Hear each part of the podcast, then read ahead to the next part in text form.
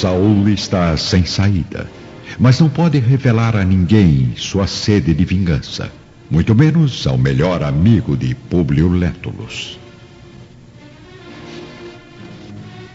Me desculpe, senador. Na verdade, eu nem conheço Públio Lentulus pessoalmente.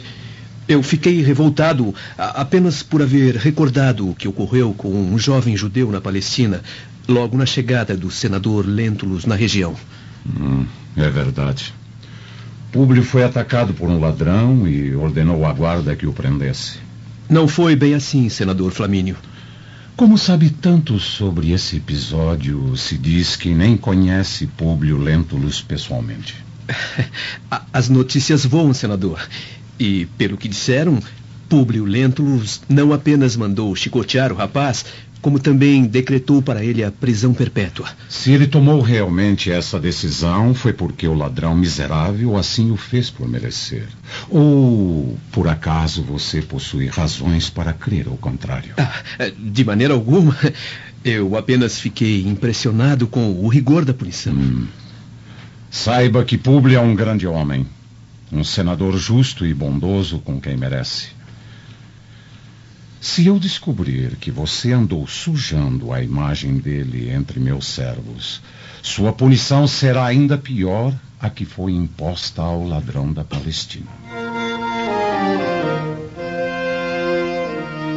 Saul esconde sua ira novamente, abaixando a cabeça, aumentando dentro de si o estoque de ódio que carrega há muito tempo. Enquanto isso, em Jerusalém, Fúvia e Sulpício deparam sem esperar com a presença de Salvio Lentulus à frente de seu palácio. Fúvia? O que faz aqui a essas horas? Ah, desculpe, meu marido, mas eu, eu precisei voltar rapidamente ao palácio do governador. Havia esquecido meu colar de rubi com a pequena Flávia. Emprestei a joia à pobre menina para que se distraísse enquanto os adultos conversavam. E não podia ter deixado para apanhá-lo amanhã pela manhã? Você sabe como são as crianças, Sálvio. Eu fiquei com medo da menina acabar perdendo a minha joia preferida. O presente dado por você, que guardo com o maior orgulho e o maior carinho. Bem, Visto que a senhora está na segurança de sua casa, eu já vou partindo. Boa noite, senhores. Obrigada pela companhia, senhor Sulpício. Sulpício se retira, enquanto Sálvio e Fúvia vão entrando no salão do palácio. Não sabia que conhecia o chefe da guarda, querida Fúvia. Não, eu não conheço muito bem a apenas das reuniões no Palácio de Pilatos.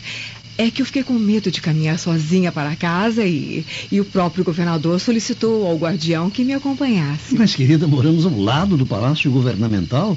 Por que tanto medo em caminhar poucos metros sozinha? Mas chega de pergunta, Sálvio. Vamos dormir que já é tarde.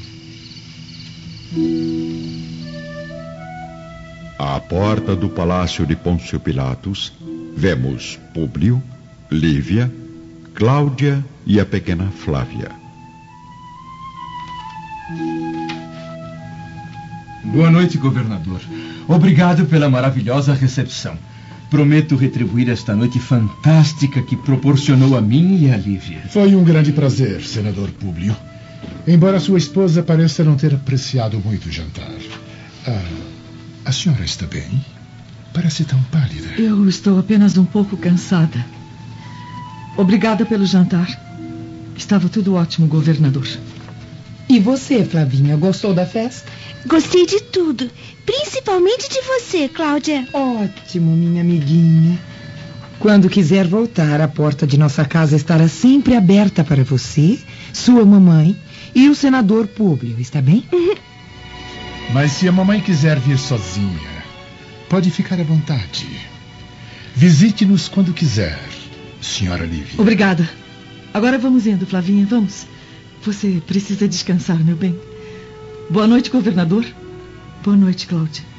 No caminho para o lar, sob o céu estrelado da noite límpida de Jerusalém, Públio estranha o silêncio e a palidez da esposa que parece perturbada. O que houve, minha esposa? Aconteceu alguma coisa de que não tenha gostado no palácio do governador? Enquanto Lívia hesita em relatar ou não ao marido o episódio com Pôncio Pilatos, vamos a Roma, ao quarto de Plínio e Agripa, os filhos de Flamínio Severus. Papai está lá fora falando com um escravo judeu. Parece que o infeliz se meteu em outra briga. Ah, eu tenho pena dele. O único judeu entre os servos deve ouvir insultos indiretas todos os dias. Pena dele eu não tenho. Mas, como já disse, aprecio muito sua habilidade com as bigas. Ele é muito esperto. Por isso os demais servos têm inveja dele. Mudando de assunto, o senador Públio escreveu ao papai relatando a melhora de Flavinha, já sabia? É claro. Eu fui o primeiro a abrir a correspondência antes mesmo de nossos pais. Ah, você não toma jeito, hein, Plínio? Por que tanta curiosidade? Porque gosto muito de Flavinha. Mais do que você possa imaginar. Eu rezo todas as noites para sua total recuperação.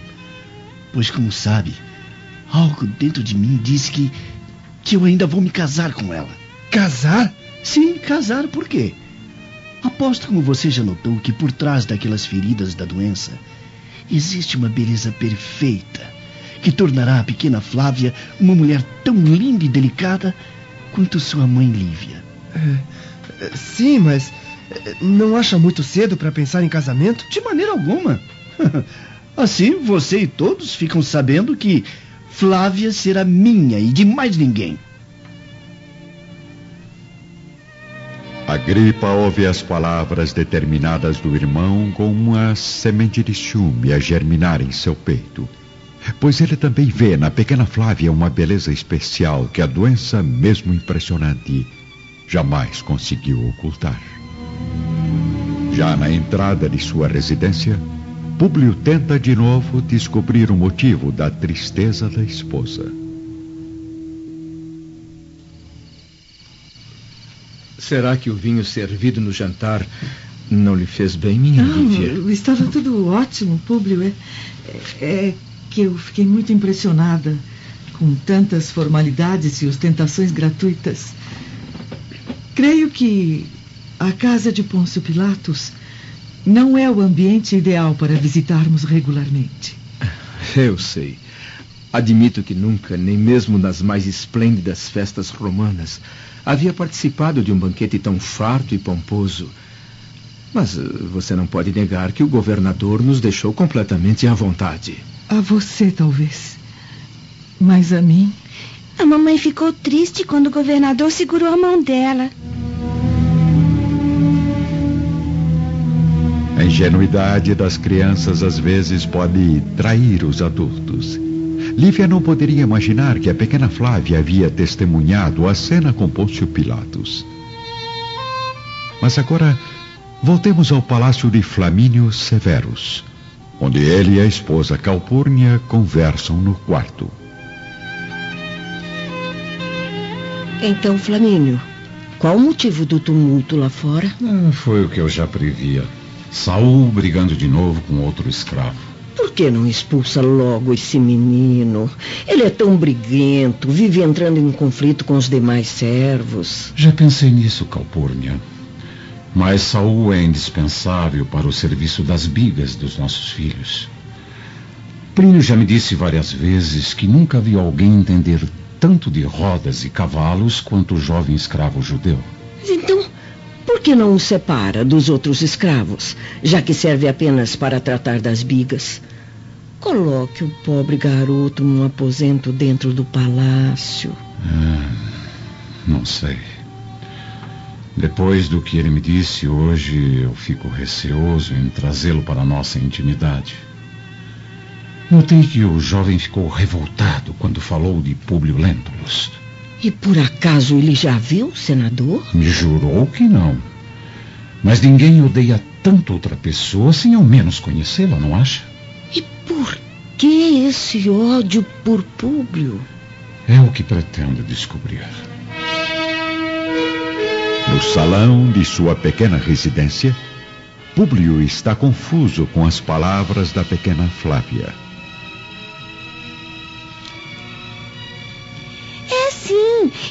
Quando a mamãe ia cair e o governador segurou a sua mão. Cair?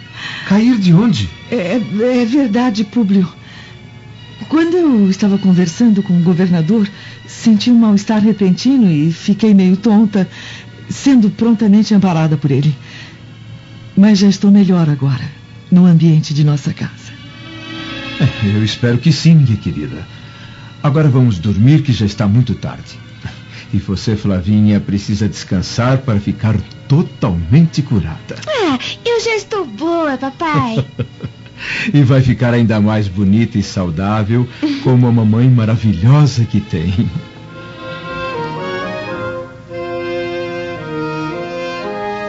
No dia seguinte a todos esses acontecimentos, logo às primeiras horas da manhã, Públio Lentulus é procurado na intimidade do seu gabinete particular por Fúvia.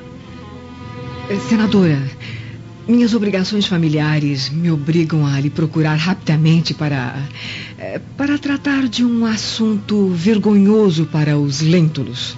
Mas, o que será tão importante para vir em meu gabinete a estas horas, Fúvia? Na minha experiência de mulher casada e fiel, eu tenho o dever de aconselhá-lo a. a resguardar a sua esposa do assédio de seus próprios amigos.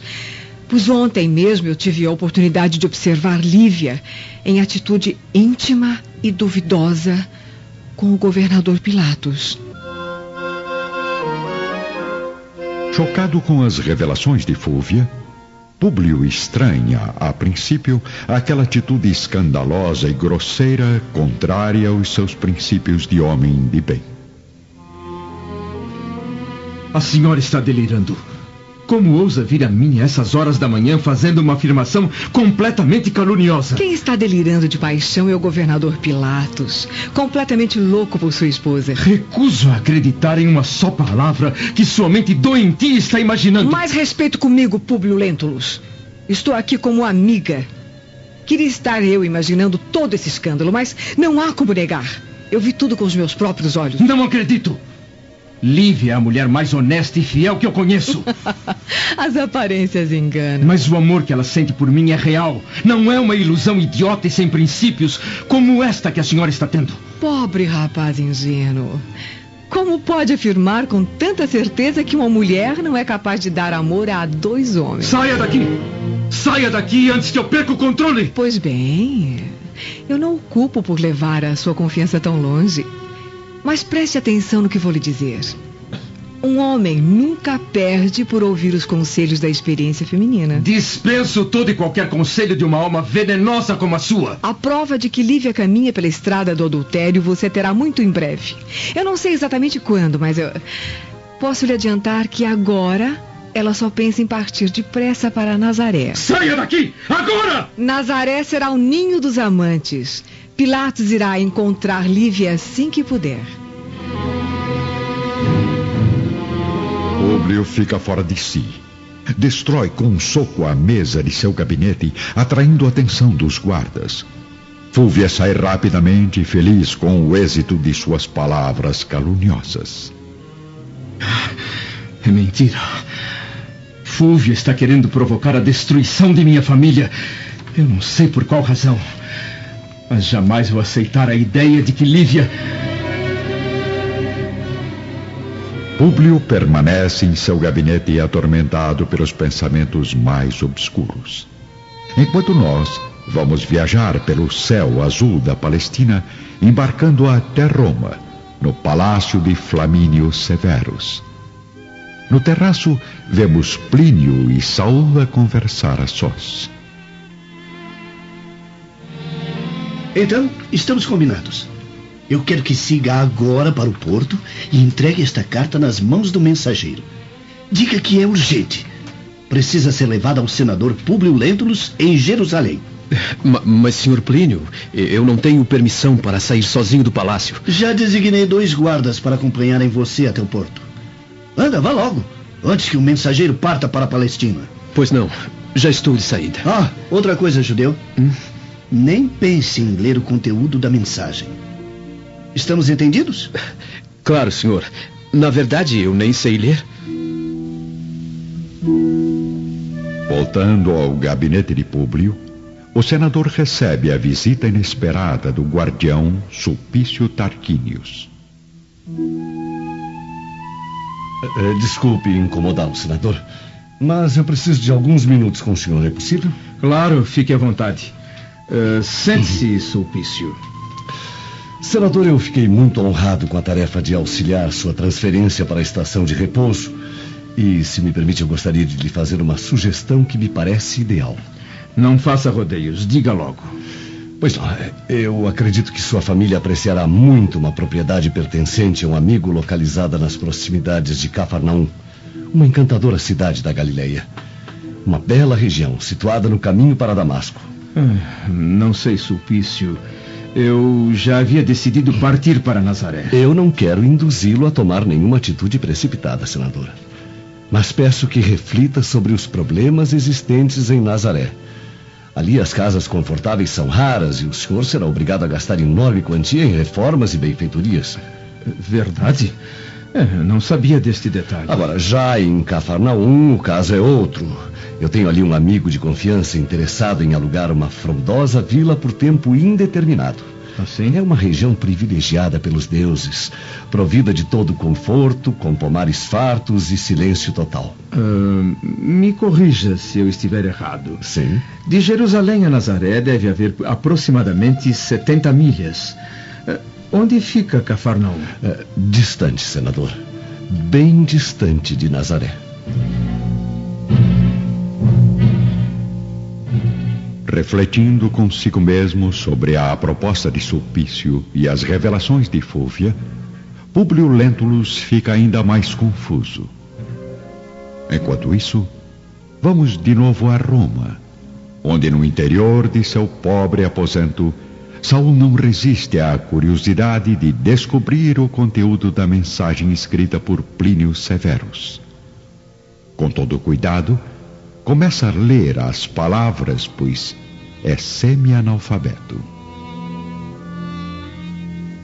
Caro senador Públio Lentulus, venho através desta mensagem simples e objetiva deixar desde já Vossa Senhoria a par de meus futuros planos. Peço-lhe permissão para para que daqui a alguns anos possa ter a honra de receber sua filha Flávia como esposa e mãe de meus filhos. Sei que posso estar sendo precipitado, mas tenho as melhores intenções em relação à pequena Flávia.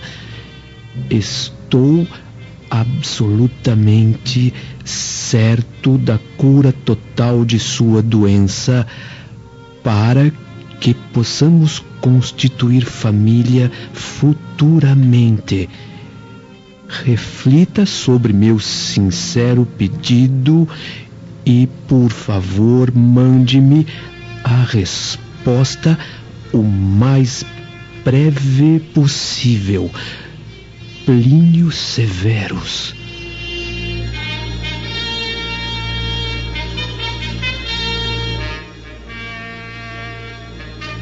Saul acaba de ler a mensagem e já começa a imaginar em sua mente vingativa uma forma de usá-la contra o senador Públio Lentulus. Plínio Severus? Futuro esposo da filha daquele amaldiçoado? De volta ao gabinete de Públio em Jerusalém, o guardião Sulpício ouve com atenção a resposta do senador sobre a mudança para Cafarnaum. Está bem, Sulpício, você me convenceu. Agradeço muito por seu interesse no bem-estar de minha família, o que certamente será recompensado. Que é isso, senador. Será sempre um prazer poder ajudá-lo. Sua sugestão me parece bastante sensata, porque, como sabe, eu não tenho interesse em adquirir um imóvel definitivo aqui na Galileia. Pretendo voltar em breve para Roma. O senhor fica então autorizado a negociar com o proprietário. Muito bem, senador Públio. Pode ficar tranquilo. Em assunto de imóveis e locações, não há quem entenda melhor do que Sulpício Tarquinius. Bom dia e até breve. Sulpício se retira, satisfeito por ter começado com êxito a sua parte no plano traçado por Fúvia. Publio Lentulus caminha para a janela do gabinete e, fitando a paisagem seca de Jerusalém, leva seus olhos para o horizonte e seus pensamentos para o coração angustiado. Por mais caluniosa que seja a denúncia de Fúvia, não quero dar motivos para que isto se repita. Acredito nos deuses. Sinto que agi bem aceitando a sugestão de Sulpício em me mudar para bem longe de Nazaré. Bem longe da influência de Pôncio Pilatos. Estamos agora no jardim frondoso da residência de Publio Lentulus. Sob o sol da manhã, Lívia, Flávia e o tio do senador, Salvio Lentulus, conversam. Por que veio sozinho, senhor Salvio? A senhora Fúvia não passa bem? Sim, é verdade. Ela ficou a relaxar nas termas. Está com uma enorme dor de cabeça. Acho que foi o vinho da festa de ontem. Tem razão, minha princesa. Sua tia Fúvia, às vezes, abusa da bebida dos deuses. Tenha modos, Flávia. Não deve falar assim de sua tia. Ora, deixe a menina, Lívia. Ela já está ficando mocinha. Ontem mesmo usou o colar de rubi da tia Fúvia a noite toda. Que colar, tio Sálvio? Vamos agora ver o que acontece em Roma, na saída do escravo Saul para entregar a mensagem de Plínio ao mensageiro no porto. Vigiado de perto pelo capataz de Flamínio Severus, o jovem escravo parte rapidamente em direção ao cais. Durante a caminhada, por muitas vezes o guardião perde de vista o esperto judeu que, mesmo tendo chance de escapar, sabe que é melhor esperar o momento exato. Próximo ao porto, acontece o inesperado. A embarcação levando o mensageiro acaba de partir. Saul tem consciência da importância da mensagem e parte em disparada, saltando ao mar sem medo, nadando com rapidez e coragem até a embarcação, levando a carta presa entre os dentes sem deixar a água molhá-la. Escravo miserável! Volte aqui! Eu não sei nadar! Parem já essa embarcação! Capataz do senador logo vê uma cena inesperada. O jovem judeu entrega a carta a um mensageiro e salta novamente ao mar, nadando lentamente em direção ao cais. Enquanto o corajoso escravo volta à terra firme, vamos nós voltar ao jardim de Públio Lentulus, onde Lívia e Flavinha estão surpresas com a saída repentina de Salvio. Eu disse alguma coisa feia, mamãe? Por que o tio Salvio foi embora tão bravo? Não disse nada, minha filhinha. Eu acho que ele estava com pressa, só isso. Eu não peguei nenhum colar da tia Fúvia. Eu juro, mamãe. Eu sei, Flavinha. Seu tio deve ter se enganado. Agora vamos para dentro, que já está na hora da mamãe amamentar seu irmãozinho. Vamos.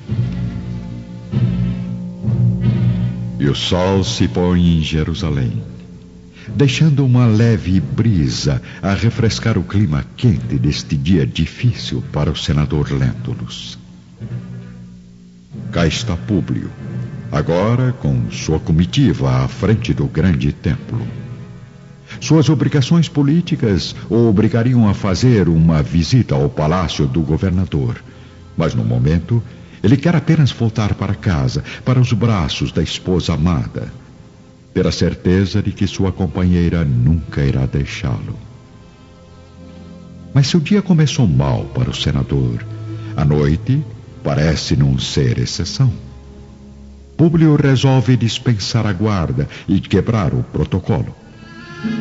Parte sozinho, a caminhar em direção às tendas do comércio, a fim de comprar frutas frescas para a esposa.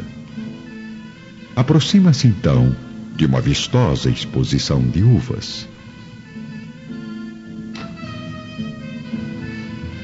Eu quero uma caixa desta e outra desta. Uh, manda entregar ao palácio do senador Lentulus. Públio Lentulus. Lembra-se de mim?